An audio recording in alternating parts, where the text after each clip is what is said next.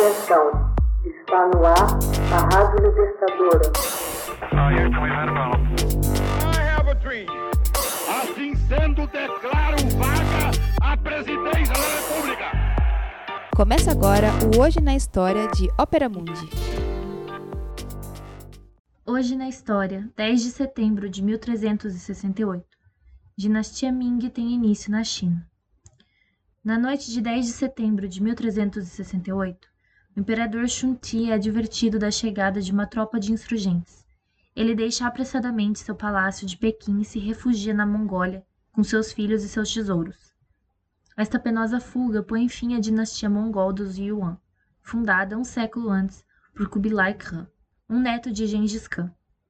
Ela inaugura uma nova dinastia, propriamente chinesa, a dinastia Ming. A dinastia mongol dos Yuan se deixou levar numa quinzena de anos pela ação subterrânea de uma seita budista, o Lótus Branco, numa região meridional de Cantão. Esta seita milenarista anunciava o advento do Messias budista, o Maitreya, que libertaria a China dos mongóis. Entre os chefes insurgentes que se sublevaram a seu chamamento, o mais hábil era Chou Yuan-chang. Este antigo bonzo, filho de um trabalhador agrícola, predomina sobre seus rivais e submete a China Central a seu controle instala sua capital em Nanquim. Finalmente avança sobre Pequim à frente de suas tropas à caça dos Yuan. Funda a prestigiosa dinastia dos Ming, que se pretendia genuinamente chinesa e não de origem estrangeira como a precedente. Durante os 30 anos que lhe restaria viver, Chou Yuan-chang, que se tornou Hong Wu, se empenha em restaurar os valores da China tradicional, superando o interregno mongol. Cerca-se de conselheiros budistas porém confere proeminência aos letrados confucionistas que pregam a moral da temperança.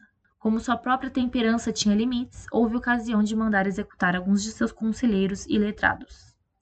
Após o efêmero reinado de seu filho mais velho, coube ao seu filho mais novo, Yongle, a proeza de levar ao seu apogeu a dinastia Ming e o Império Chinês. Nascido em 1360, Yongle assume o trono em 1403 às expensas de seu sobrinho, em 21 anos de reinado, leva a China a uma dimensão que jamais havia atingido anteriormente. É assim que o novo Filho do Céu, cognome dos imperadores chineses, restabelece a hegemonia da China sobre Anã, Vietnã atual, que se estenderia por muitos anos. Chega a arrecadar por um tempo impostos do Japão. Em virtude de sua preocupação em melhor vigiar as fronteiras setentrionais e a Mongólia, transfere em 1421 a capital de Nanquim para Pequim, esta grande cidade do norte havia sido no século precedente a residência dos imperadores mongóis. Em sua nova capital, Yongle empreende grandes obras, embeleza a antiga residência imperial, concedendo uma sucessão de palácios e de jardins sinuosos. Este conjunto monumental recebeu o nome de Cidade Violeta Púrpura Proibida. Seu nome fazia alusão à cor teórica da estrela polar que está no centro do mundo celestial, como a cidade proibida estava no centro do mundo terrestre, segundo o historiador René Grousset em História da China.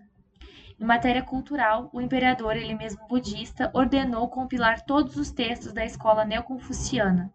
Em 1416, decide que eles constituiriam doravante a base do ensino escolar. Yongulo não se deteve apenas nisso. Para consolidar seu império, desenvolveu o comércio com outros países e organizou extraordinárias expedições marítimas, que no final das contas não surtiram muito efeito.